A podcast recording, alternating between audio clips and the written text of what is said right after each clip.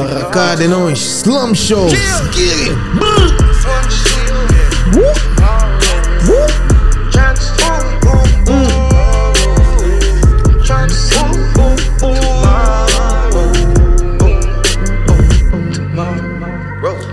Cheese. I know you right, right, right. I got three bitches on the slide. Slum Show, this on my slums all day long. Horses made my three wheels slide. Mm. Out of this game till I die. Call me Rico. Gang name call me Rico. Yeah, let's get it. And one, One, two, three. three. Hey. Once again, it's us, Slum Show, Five Slums out here. Cá estamos nós mais uma vez. Let's get it. Tune in, check in. Slum Show, barracada e all of that.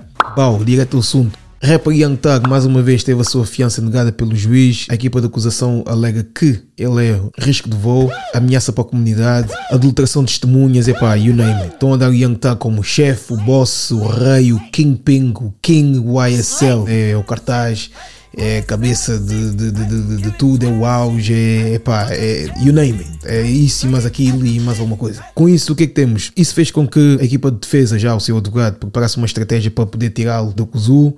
Ele alegou que o Young Thug tem laços com a sua comunidade, é uma pessoa que ajuda a comunidade, uma pessoa que é vista como um modelo a seguir. Tivemos um miúdo de 15 anos que testemunhou em nome do Young Thug, a dizer que o Young Thug mudou-lhe a vida, o Young Thug teve uma influência positiva na sua vida, que ele até não vê a YSL como uma gang, mas como ele até tem uma definição diferente para aquilo que a gang representa, a label nesse caso, né? Ele disse que para ele é Young Successful, successful Life, se não me engano. My YSL stands for Young Successful Lives because that is what he has done and that is what he is now creating and showing and putting into the community. Tivemos o, o puta testemunhar pelo Young Thug, o próprio advogado a oferecer segurança monitorizada durante 24 horas, 24 sobre 24, que daria um custo acima do milhão por ano, pago pelo rapper Young Thug, para certificar que ele não, não iria fugir, que ele não seria tal, o tal risco de voo, para certificar que, pronto, as conversas dele pudessem ser monitorizadas, que pudessem revistar-lhe a casa, fazer-lhe testes de droga frequentemente.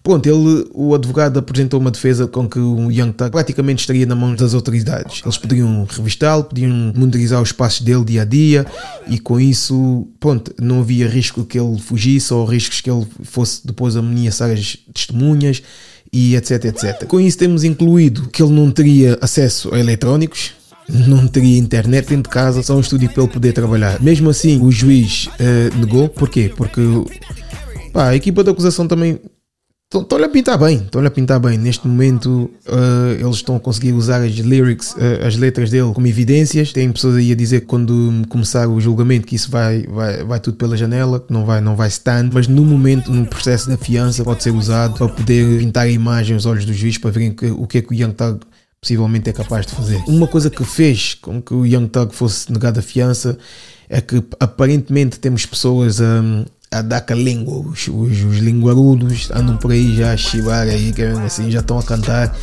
e pronto, estão a pôr numa situação desvantajosa porque o que a equipa da acusação fez, que por acaso no meu ver até foi um bom trabalho, foi que se ele saísse da Kuzu, ele facilmente eh, poderia cometer mais crimes, ou seja, ir atrás dessas tais testemunhas e manipular uh, o caso dele. Né? Então o juiz viu isso como um risco, um high risk, e logo ponto negou-lhe. E um dos factos também com que fez que ele fosse negado a fiança foi que eles têm logo os group chats deles e tal, as conversas que eles mantêm uns com os outros. E foi dito que quem disser a verdade em tribunal vai dormir, como ele gosta. Ele gosta dessa frase. tá? o juiz viu isso como high risk e negou-lhe o tal Bell nesse caso. Né? Então é isto.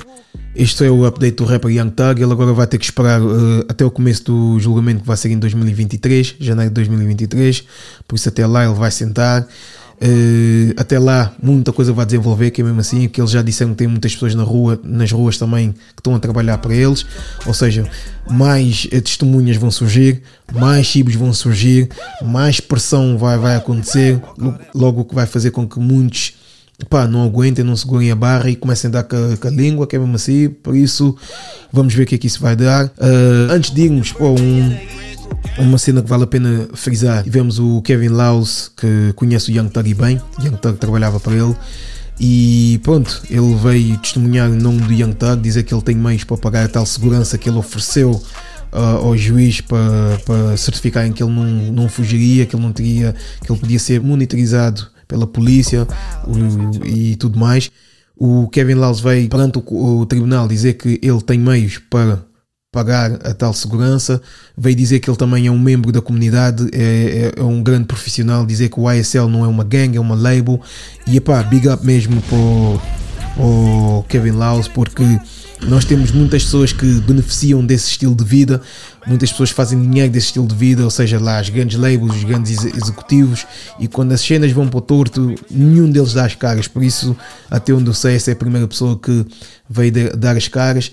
E pá, big up to him mesmo e quis que crie uma nova onda porque nós sabemos muito bem que maioria dos rappers vive um estilo de vida que claramente é o que é e é o que está a ver e dá no que dá.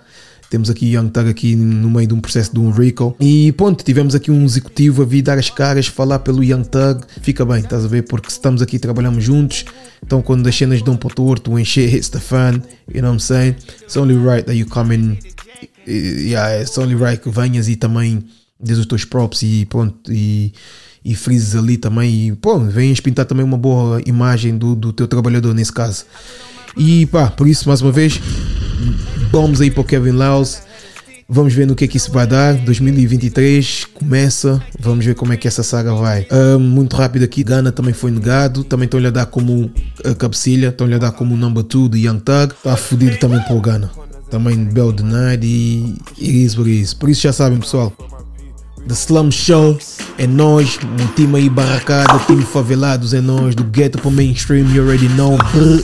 É nós barra fucking cada Slum Show. É nós. Uh, see you next time. Until next time, let's fucking get it. Let's get it. Yo, I'm out.